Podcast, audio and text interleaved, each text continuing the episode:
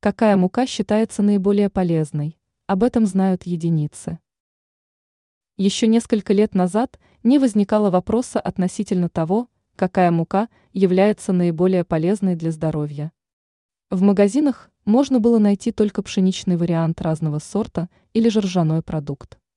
Однако сейчас рядовой покупатель может найти продукт, о котором раньше было невозможно и мечтать. Какая мука считается наиболее полезной? Ржаная. Если речь идет о муке грубого помола, то это лучший вариант для женщин. Продукт позволяет наладить гормональный фон при наличии сбоев. Полезна мука и при профилактике онкологии. Нутовая. Данный вид муки обладает особым вкусом, к которому нужно привыкнуть, но у нее масса бонусов. В первую очередь стоит отметить, что это настоящая белковая добавка к рациону, что крайне важно.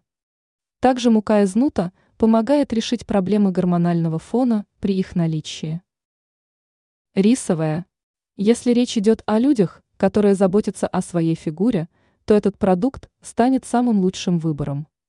Порой сложно отказаться от всех вариантов выпечки разом, поэтому нужно оставлять для себя полезные альтернативы. Эксперты полагают, что данный продукт питания можно употреблять даже при сахарном диабете и аллергических реакциях.